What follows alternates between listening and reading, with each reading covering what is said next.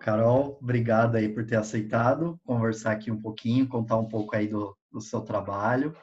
É, então, daí, primeiro, assim, perguntando como exatamente como que é a, a psicologia que você que você trabalha, né? É, tem, tem um nome específico? Como que é? Vi, dentro da psicologia a gente tem várias abordagens, né? E a abordagem que eu trabalho é, é chamada de análise do comportamento aplicada, que ela está dentro do behaviorismo. Na verdade, ela está dentro da psicologia experimental. E é uma, na verdade, a gente não chama a análise do comportamento aplicada de uma abordagem. Ela é, ela é considerada uma ciência, porque a uhum. gente trabalha a partir de evidências. Então, tudo que a gente faz, todas as técnicas, tudo que é baseado é definido como evidências mesmo. Então, a gente faz, tem muitos estudos, tem muitos artigos científicos que comprovam tudo que a gente faz. Então, a nossa abordagem, inclusive para com que eu trabalho, que muito público que eu trabalho é autismo, deficiência intelectual, síndrome de Down, síndrome de Rett, enfim, é, todos os distúrbios do desenvolvimento, digamos assim, é, tem comprovações de que a abordagem de análise do comportamento aplicada à ciência é a mais indicada para esses distúrbios, né? Uhum.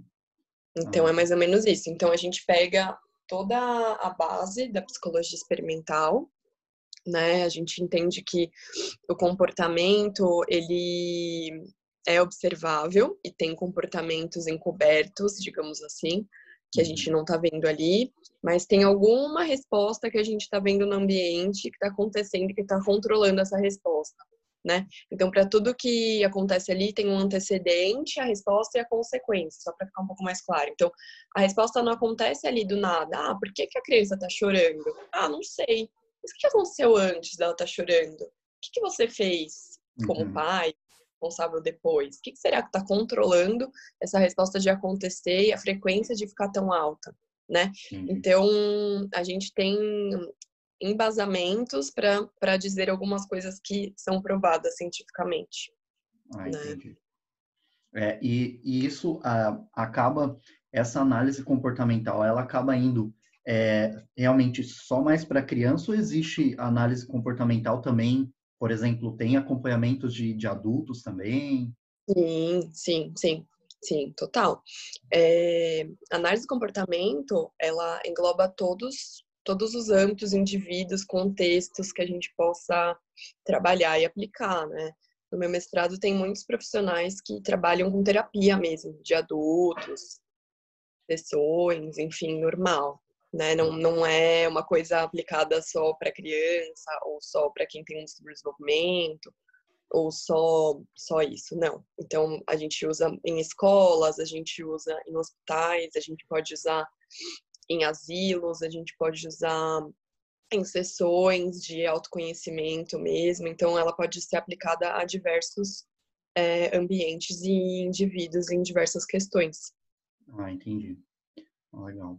E, e quais é, existem sinais é, específicos para começar né, a identificação, assim, se, se, por exemplo, a criança é, ela tá, é, não está com algum, tá, tá, com falta né, de desenvolvimento ou, ou mesmo né, com autismo, alguma, alguma dessas síndromes que você falou, quais são assim né, os, os sinais para identificar? Quando a gente fala de autismo, Vi, a gente fala de um déficit na comunicação social, de interação social, de comportamentos repetitivos, movimentos motores repetitivos, falas estereotipadas, que a estereotipia são os movimentos repetitivos, ou nas falas as mesmas falas, que a gente chama de ecolaria ali, uh, interesses fixos, restritos em objetos, desde muito pequenininho, então, hum. por exemplo, né, a gente tem pesquisas que mostram pra gente que a, a gente não precisa que a criança esteja, tenha dois anos para identificar os sinais. Né? A gente tem algumas pesquisas que desde cinco, seis meses a gente já consegue identificar, desde muito pequenininho.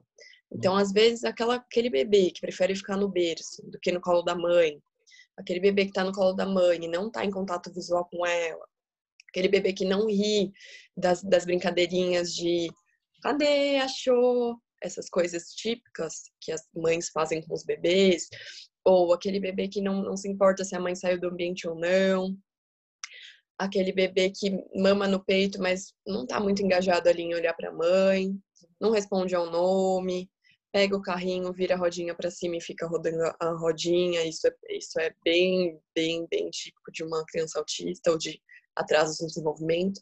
Ou também tem aqueles bebês que fazem isso, mas eles não, eles se importam muito mais com uma peculiaridade do, de uma parte específica de um objeto do que brincar funcionalmente. Então, em vez de encaixar as argolinhas naquele bastãozinho, elas preferem ficar com a argolinha na mão e ficarem fazendo assim, ou empilhando tudo, organizando tudo sem muita função. Então, às vezes, às vezes quando a gente vai fazer a anamnese dessas famílias, a gente fala: "Ah, mas como que é o brincar?" "Ah, não, ele brinca." Como ele brinca? Ah, ele empilha os carrinhos, ele deixa os carrinhos organizados por cor, ele, ah, mas ele brinca com o carrinho de vai e vem, ele faz pipi. Ah, não, isso ele não faz. Então tem muitas coisas particulares de quando a gente vai fazer uma entrevista com os pais, que os pais não percebem que é atípico o desenvolvimento aquilo, que a criança tá, na verdade, focando em umas partes que não tá parte de dentro do desenvolvimento essas coisas. E eles, eles não acham que isso é anormal né? Então tem um estudo de bebês que eles fizeram que eles viram que os bebês autistas, eles não olham no aqui, no centro das pessoas, das mães, que é muito reforçador para eles. Eles olham aqui, eles olham aqui, eles olham aqui, eles olham aqui. Então eles não eles não se interessam muito por pelo olho, pelo nariz, pela boca. Eles eles pegam é como se fosse pegar detalhes da parte do corpo do rosto humano e não o essencial, né? Entendi. Então eles a gente já consegue perceber desde muito pequenininho. E às vezes são assim, ah, leva no pediatra, que não é muito especializado em distúrbios do desenvolvimento. Não, espera até os três anos que ele vai falar. E não é isso, né? Às vezes ele não, não vai é falar. É simples isso, né? Né? Ele não vai falar. Uhum. E às vezes o que eu busco, quando os pais buscam, falam, ah, mas ele é tão pequenininho, ele é bebê. Falo, tá. O, o médico não pode, né, fechar um diagnóstico de autismo, por exemplo, é, antes dos dois anos, três anos ali. Mas aí eu falo assim, tá, vamos supor que ele não seja. Mas vamos começar agora, porque se ele for, a gente já vai estar tá desenvolvendo sinapses dentro do cérebro, já vai estar tá fazendo conexões, e a gente já vai ter uma coisa lá no futuro que a gente vai poder ter uma criança mais funcional, né? uhum. né? Independente de algumas coisas, com menos dificuldades, né? Sim. Porque se a gente espera, as sinapses podem não se, não se conectar mais, e aí a gente vai ter um atraso de desenvolvimento bem grande, né? Lá na frente. Uhum. Ah, tá, entendi. E quem, quem é, é, responsável mesmo pelo, pelo diagnóstico são os, os médicos. É, então, tem... É, os diagnósticos, quem dá são normalmente o neurologista ou o neuropediatra, enfim. Normalmente ele que dá o diagnóstico. Às vezes o pediatra dá também, ele fala, olha, tô vendo isso. Eu tenho recebido muitos, muitos, muitos é, pedidos de neuros. E assim, os que já são mais especializados em distúrbio de desenvolvimento, eles já dão até as horas de sessão, sabe? Tipo, uhum. olha, eu acho que essa criança, de acordo com a minha avaliação, eu acredito que seja o ideal que ele tenha 10 horas de intervenção semanal. Então eles já eles já colocam coisas bem indicativas para a gente olhar. Olha, na minha sessão eu chamei ele não olhou. Na minha sessão a mãe saiu de perto ele não, não teve muito interesse ou teve muito interesse, não uhum. conseguiu mais brincar, ficou bem restrito à mãe ah, só brincou de tal forma. Então é muito comum. Ah, ele brinca, ele brinca, mas ele brinca com o dinossauro e o dinossauro sempre tem que pular. Mas a uhum. bolinha, ela não pode pular, só o dinossauro. Então não tem uhum. variações no brincar como a gente encontra em crianças com desenvolvimento normal e típico, como a gente diz, né? Uhum. Então normalmente são esses médicos que vêm, às vezes o psiquiatra vem, mas é mais raro. Normalmente é o neuro que dá o diagnóstico. Ah, tá. É, eu tô, tô, lembrando agora, tem, tem uma, uma série na Netflix, não sei se você já chegou a ver, de um. É, do. Sabe aqueles cubos mágicos? Uhum. Eu, agora, exatamente o nome da série, eu não lembro como que é, mas é, eu assisti esses tempos. É, é de um dos meninos, um, um, inclusive campeão mundial do cubo mágico, ele, ele tem autismo. E, tá. e os pais, é, eles tiveram, é, eles não sabiam, assim, pelo que deu, conta um pouquinho, assim, na, na no documentário, né? É, eles não sabiam, a mãe também, assim, ela percebia que ele nunca olhava aquilo que você falou, de não, não ter o contato visual, por exemplo, ela comenta isso. Ela falou, ele nunca olhava, ele, ele, era muito de, desses, nesses detalhes aí que você comentou. E, e daí ela, ela teve que, é, parece que eles passaram por um tratamento e ela conseguiu entender, assim, como, é, como também né, é, se relacionar ali com o filho, né? Para que eles não tivessem, não, não se remoessem também, né? Assim, de, porque ela via aquilo, oh, eu não consigo ter o contato com ele, ele não me olha, né? Ele não, não tem essa, tipo coisa. Então, Isso. E, e aí... ela conta também que era pequenininho, assim, dois, três uhum. anos, alguma coisa assim. Uhum. E aí tem o que a gente chama de hiperfoco, né? Que é essas crianças, esses indivíduos, eles normalmente têm um hiperfoco em alguma coisa. Uhum. Eles gostam muito de alguma coisa. Eu tenho pacientes que já são um pouco mais, é, tem uma idade maior, assim, de 12, 14, 15 anos, né? E eles, normalmente, eu tenho um paciente que ele gosta muito de dinossauro. Hum. Então, a gente tá até. Então, eu mostrei para ele, ele já tem, a gente tá trabalhando habilidades sociais, eu falei para ele: você já pensou se você conhecer um amigo e você só quiser falar de dinossauro? Você acha que ele vai gostar? Né? A gente tem que ter outros, outros temas para a gente conversar. Então, a gente tem desenvolvido outros temas para que ele consiga conversar com outras pessoas, com que ele consiga interagir com outras pessoas, né? Eu falei, você pode gostar de dinossauro e tudo bem, você até pode falar sobre dinossauro, mas não uhum. só sobre dinossauro, né? Entendi. Outras coisas também são interessantes, você também tem que saber o que a pessoa gosta, Sim. né? Eu lembro que ele falou no começo do nosso, do nosso, do nosso treinamento de habilidades sociais, ele falou para mim assim, mas eu não quero falar de outra coisa, eu não tô afim, eu gosto de dinossauro, né? uhum. né? Então, assim, eles são muito presos a particularidades de algumas é. coisas que ele gosta. Ele não consegue se colocar no lugar do outro do tipo, ah, mas eu não tô afim de falar disso. Por que, que eu tenho que falar? Por que, que eu tenho que perguntar se ele tá bem? Eu tô bem, né? Uhum. Então, não é uma coisa que vem inata com a gente, né? A teoria da mente, que é tudo isso da gente se colocar no lugar do outro, é uma coisa que a gente vem inato. Nosso cérebro tá ali, essa habilidade.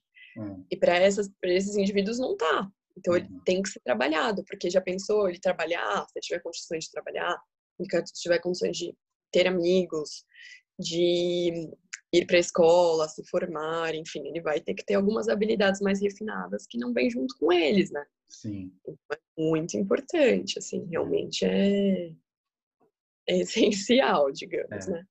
É, então, eu achei até engraçado nesse documentário que daí ele pega, ele vê um menino que, ah, eh, se eu não me engano, uns anos mais velho que ele, que está ali conseguindo, é, ganhou o primeiro campeonato lá e tal, e, e ele fica, é, assim, gosta muito desse menino, tipo, é um ídolo dele, e torna, uhum. tipo, quando ele vai participar de uma competição que tá esse menino, ele fica, ele fica assim, tipo, é, meio que ele só quer falar com, com o menino e tal. Uhum. E, e, é engraçado, assim, que ele cria uma relação e, e depois ele vai tentando, é, assim, eu acho que ele, eles foram trabalhando essas relações sociais com ele, porque uhum. daí, por exemplo, viajava, tinha o contato com, com outros competidores que, yeah. né, é, é, com outros tipos de pensamento, tipo, também todos os adolescentes, então tem todas essas questões, né, de adolescente para tratar, uhum. entender. Mas assim, pelo menos o que mostra no documentário, assim, pelos pais e tudo mais, é, é até que ele conseguiu, é, né, ou na verdade está conseguindo, que é um documentário recente, ter um desenvolvimento assim com, com outras pessoas, mas é é muito Legal. muito louco isso. E Legal. Como que é que funciona bastante assim esse trabalho com as famílias, né? De quando, por exemplo, tem, tem esse diagnóstico, o médico dá, vocês também, então, ah, tantas sessões, é, né, tem, tem que ir na... O acompanhamento que você faz é na casa, vai na escola, como que é que funciona isso? Depende muito, assim, depende, primeiro que quando eu recebo o relatório do médico, eu vou fazer uma avaliação, né? Então, vou fazer uma avaliação de todas as habilidades, repertórios que a gente vai precisar desenvolver.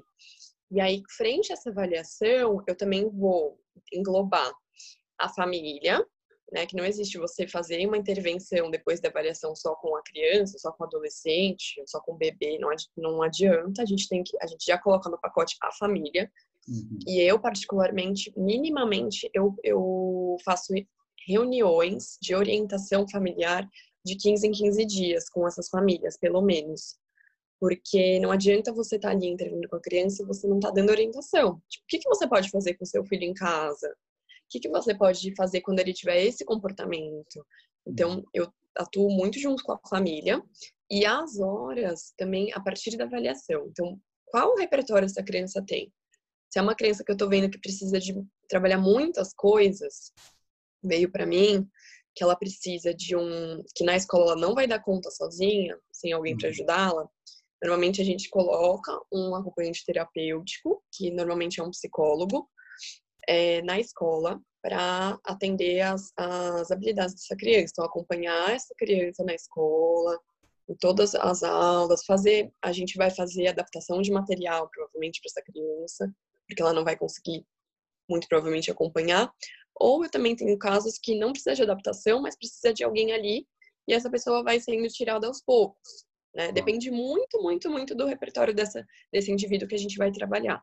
E em uhum. casa, normalmente, se essa criança precisa generalizar e desenvolver algumas habilidades, a gente também coloca em casa um terapeuta, e depende muito de quantas vezes, quantas horas por dia, depende muito do repertório, né? Então, pra, eu sempre costumo dizer para as famílias, a família, ah, mas qual que é o orçamento?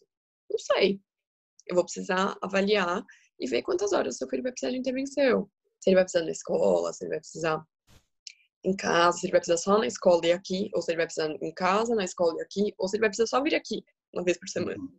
Eu tenho crianças que vão uma vez por semana na clínica e eu não tenho até na escola nem em casa.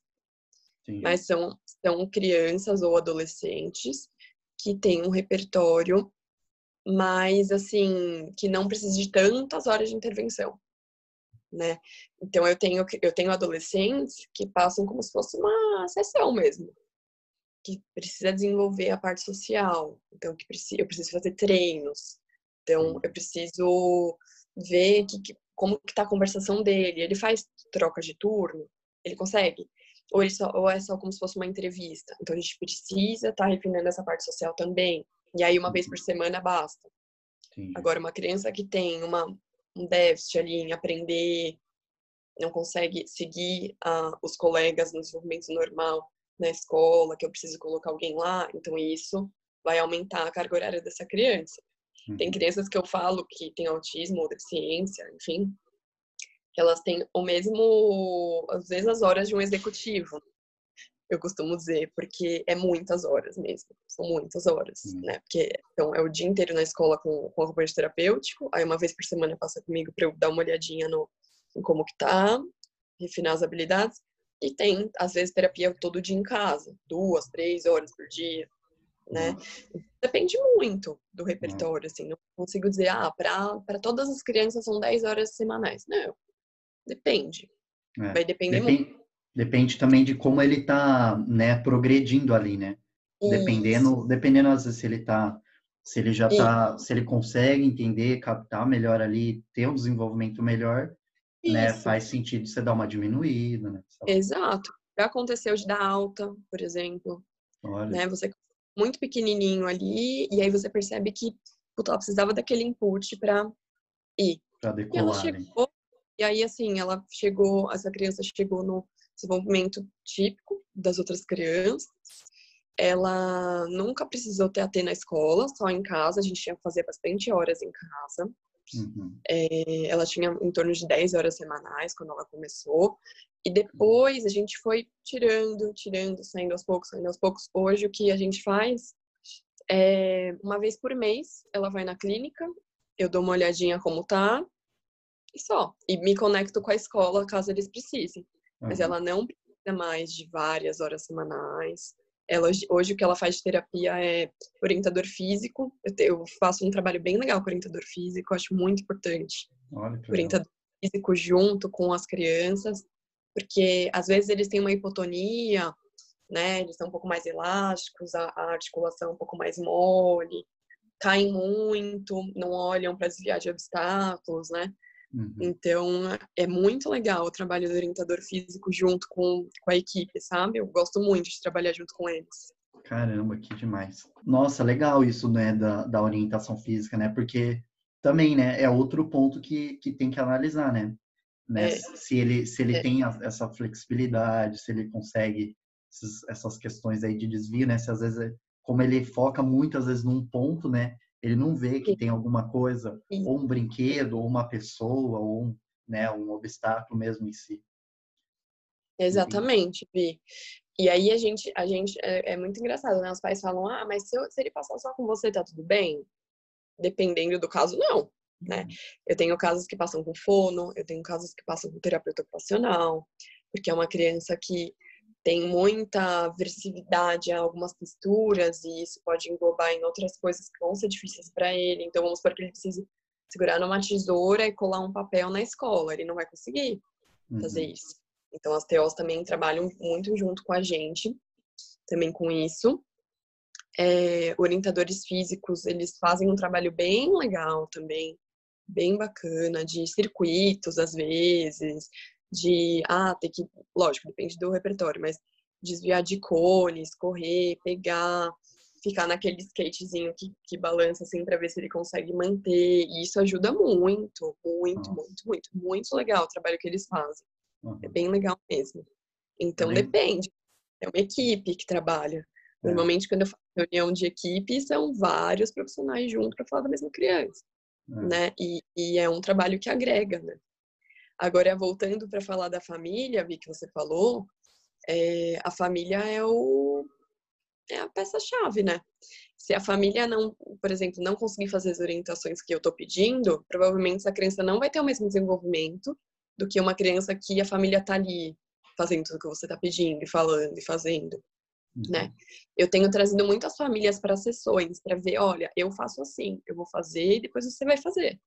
E uhum. a gente tem visto que as pesquisas mostram pra gente que o ideal é isso: você orientar, você modelar, você fazer o pai fazer e você dar feedback. Sim. Isso é o que traz o, assim, a melhor da, do custo de resposta das, das famílias de fazer com você e você ali ajudando e falar, olha, eu tô aqui te ajudando, é assim, não, não é assim, faz desse jeito, sabe? Uhum. E ir em casa, né? Eu, como coordenadora de, de casos, eu não fico só na clínica, ah, atende a criança e tchau. Não, eu vou na casa da criança. Eu vou é lá ver como um ambiente, né? Ver como o terapeuta que tá lá trabalhando tá fazendo, ou se não tem terapeuta em casa, eu atender de vez em quando a criança em casa para ver como que, é o, como que é o comportamento dele, ou ir um dia para observar a rotina da família e ver aquilo que está mais difícil para a família. Então, ah, meu filho não está comendo. Será que ele tem uma seletividade alimentar ou é mesmo só uma birrinha que ele está tendo aqui que dá para ser trabalhada na parte comportamental? Uhum. Então, são várias coisinhas que a gente precisa ter amarradas para ter um caso de sucesso né? Comunicação com a escola é muito importante. Então, a escola aqui não aceita um AT, mas ela aceita que eu vá lá observar de vez em quando, a gente já consegue alguma adaptação. Agora, uma escola que não aceita ninguém, um AT na escola, não aceita que eu vá observar, eu já falo para a família, ó, oh, eu não tenho como ir até aqui, né? Sim. Então, a gente precisa ter uma escola parceira também junto com a gente, para que essa criança desenvolva, para que a gente consiga, de repente, adaptar um material junto com a escola. Né? A escola tem que ter um plano de ensino individualizado, que nem a gente faz na clínica. A escola tem que ver. Então, por exemplo, no, no semestre, essa criança precisa saber contar de 1 a 10. Tá, ele não vai conseguir de 1 a 10. O que, a gente pode fazer, então? Ah, a gente pode fazer de 1 a 5? Ou, ah, a criança não consegue contar. Ah, então vamos pôr um número 1 aqui para ele colocar no igual? Entendi. Então, são várias adaptações que a gente tem que ter junto com a escola. Então, é muito importante também essa comunicação, sabe, Vi? Nossa, caramba, bem, é, bem, como você falou, né? Junto, engloba muita coisa ali. Pois. E até uma coisa que né, a gente já com, conversando assim e tal, falou de alimentação também, né? Tem, tem muita coisa, é, né? Muita criança ali que não, não, não gosta, às vezes tem impressão de uma coisa, né? ou mesmo a textura, às vezes é, é mais o visual também, né? Então, Isso. também trabalhar, às vezes, até com, né, com um nutricionista e tudo mais, né? E, sim, e até mesmo sim. vocês conseguirem entender isso, né? Tentar é. ver, olha, talvez, ou no, no caso, não só vocês profissionais, né, mas os pais também conseguirem identificar e passar para vocês ou passarem para o outro profissional. Né?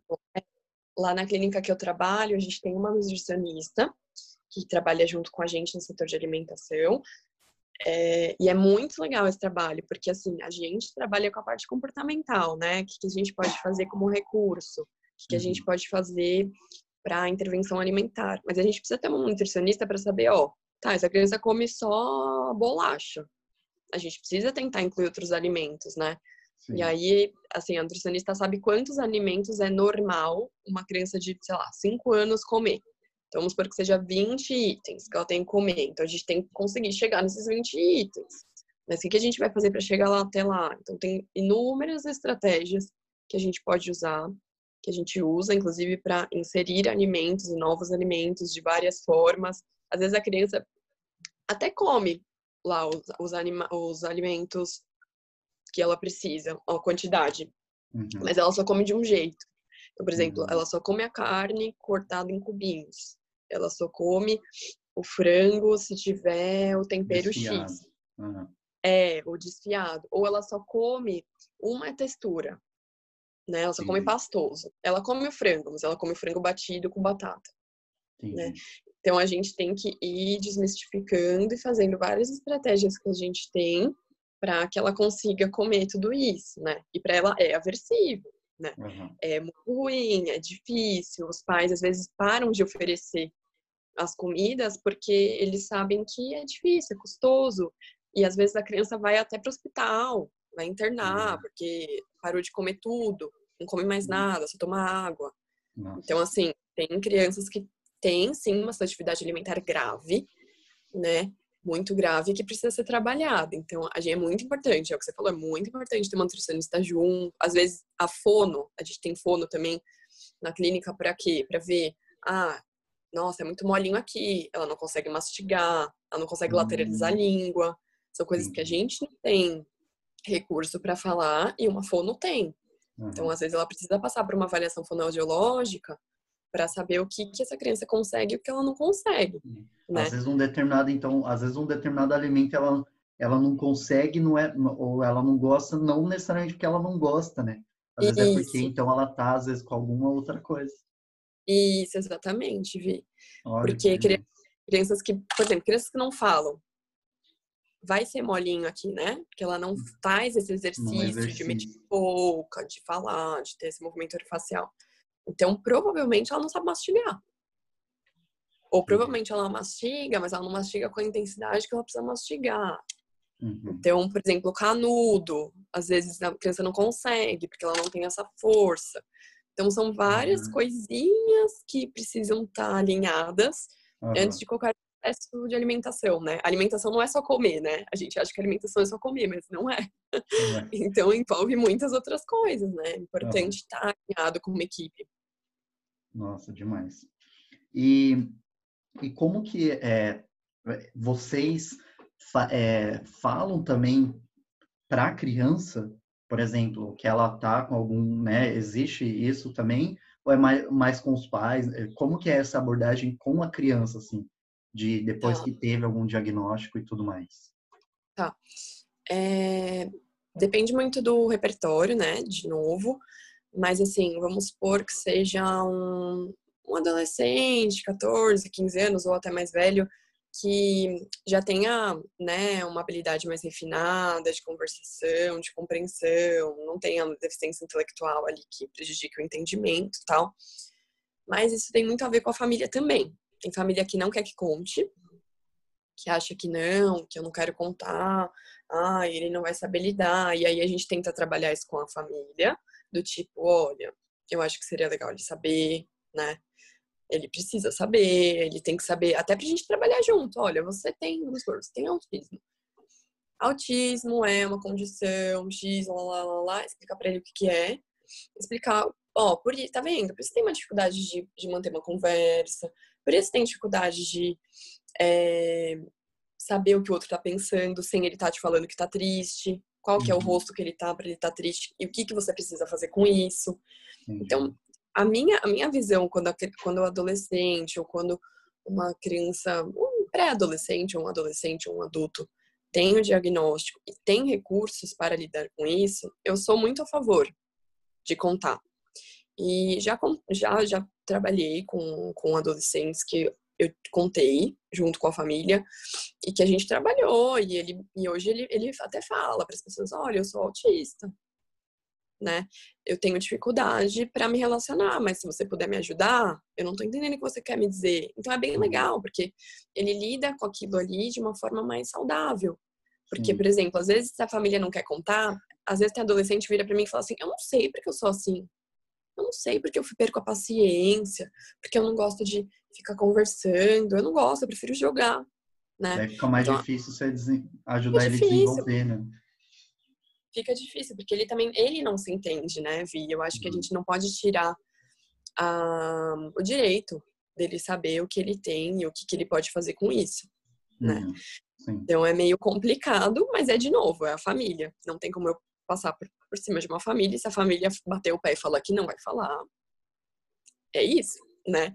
Uhum. Mas não que, às vezes, não que seja a forma mais adequada, mas também a família pode estar, tá, assim, com medo de como ele pode reagir, do que, que eles podem fazer, de, de entrar numa depressão, né? O uhum. autismo tem comorbidades, né, Vi? Podem vir ou não.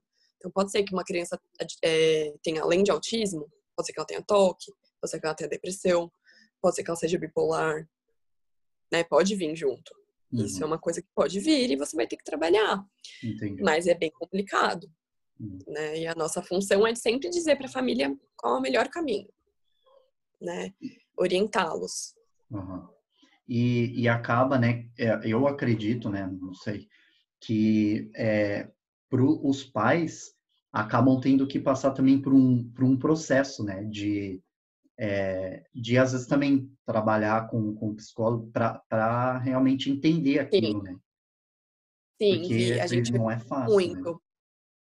O ideal é que os pais façam terapia pessoal de autoconhecimento para eles, uhum. porque é necessário, né? A gente vê que é muito pesado, é uma carga muito pesada. É, saiu uma pesquisa, né, que falou que pais de crianças autistas é, equivale, o estresse equivale a de quem já foi para o exército, né, de quem foi para a guerra.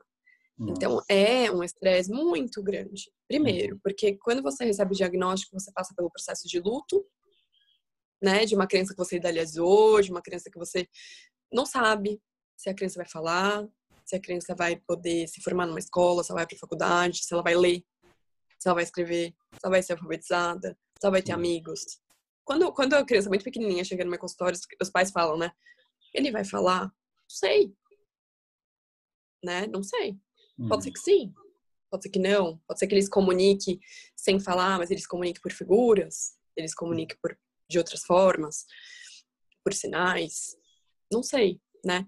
E isso é um luto, né? Porque você, você tá lá, sua mulher engravidou e tudo, e você, você vai ter essa expectativa que escola que ele vai estudar, até onde, nossa, quais são os amigos, ele vai poder uhum. fazer intercâmbio, né? A gente vai idealizar o nosso filho, enfim, e quando vem essa notícia, é um processo de luto. E aí, com tudo isso, essa mãe, esse pai, pode vir a ficar deprimido, pode vir a, a ficar num processo de apego, de não, mas não, acho que a gente tem que ir em outro médico. Uhum. Ou não, negar. De não acreditar, de negar. Então, né? Então, além, aí tá, aceitou, mas assim, não, não ignora um pouco o filho e fica mais preso no outro filho que teve para não lidar com os conflitos que, que doem, ou uhum. não brincar com a criança porque, ah, eu não sei fazer isso. Né? E uhum. aí, por quê? Porque brincando com a criança, ele vai ver todas as reais dificuldades que a criança tem de brincar de faz de conta. Uhum. Ou brincar de empurrar um carrinho, né? Uhum. Então, tudo isso precisa ser trabalhado até para ajudar o processo de desenvolvimento do filho, né? Porque é. não adianta, ah, não, eu não vou fazer terapia, mas você vai estar tá ali em conflito com tudo. E você vai precisar ajudar ele. Né? Uhum. Não vai dar para fechar os olhos, não vai ter quem faça além de você. É. E pra, pelos conflitos mesmo da própria vida, né? Trabalhar aquela expectativa que ele criou ali, o que, que ele pode fazer com essa expectativa, né? Uhum. Então, assim, muitas, é muito engraçado que muitos pais falam assim, ah, será que eu tenho outro filho? Sei, né? Então, assim, você vai precisar trabalhar e ver se pode ser que venha outro filho autista? Pode. Pode ser. Tem como a gente dar certeza? É. Não tem como te dar certeza que vai vir ou que não vai vir.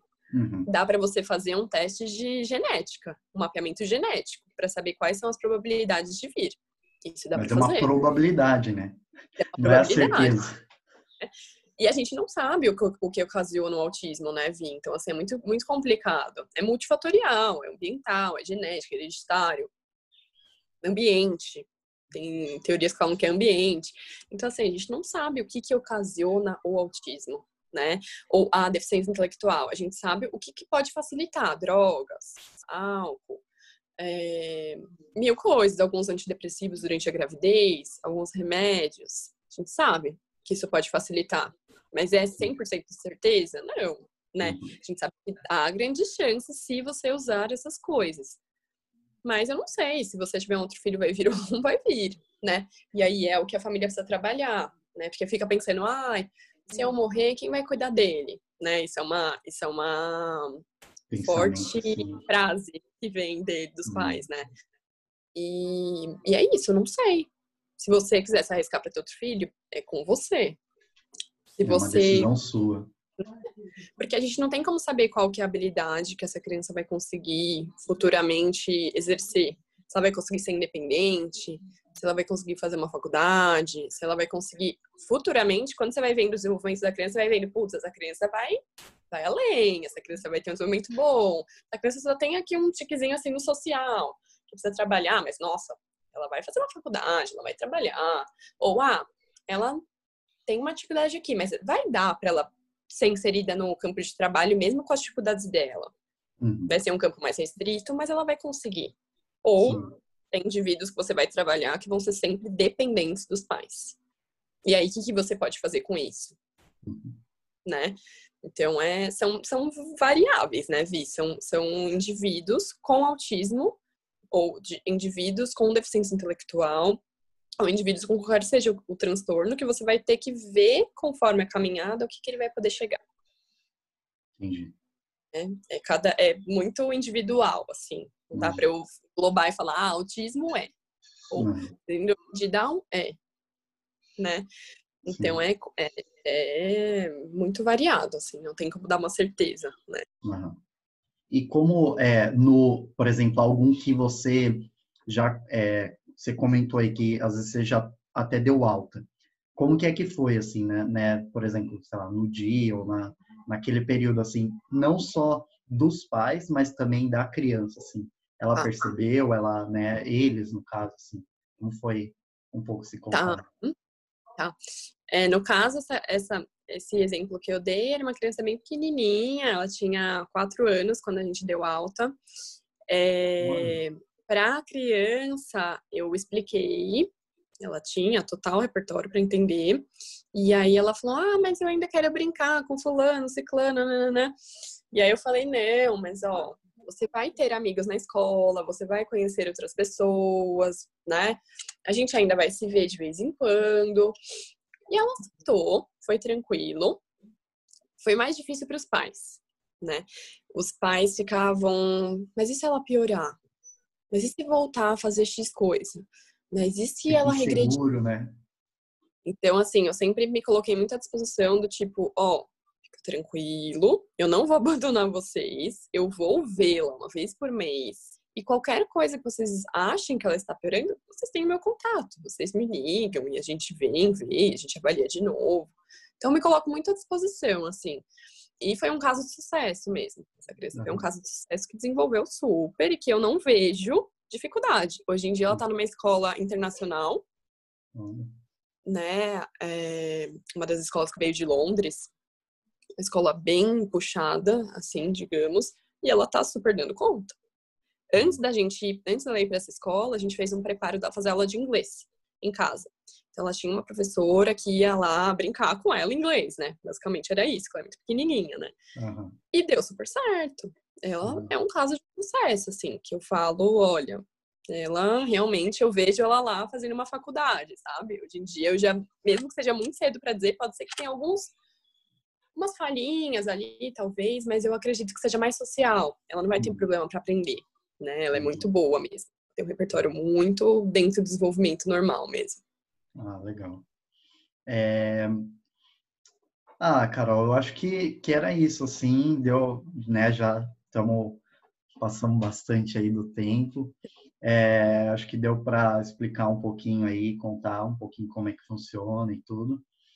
É, e como se, se alguém quiser entrar em contato para trocar aí experiências com você, né, né uhum. sendo né, profissional ou mesmo para ir atrás de um atendimento e tudo, como que é que as pessoas podem entrar em contato? É, eu tenho um Instagram profissional, né, que é o Abacadabra, é, eu tenho também um e-mail que dá para a gente disponibilizar, que a gente pode colocar. Uhum. É, eu tenho meu celular, né? Que dá para a gente também inserir. Eu acho que através do, do, Instagram já, já a pessoa me contatando já, já é um contato bem direto, que é um profissional meu mesmo. Uhum. Então acho ah, que pode ser. Ah, legal. Não, é isso aí. Obrigado mesmo. Valeu, e... Vi, agradeço pelo convite. Uhum.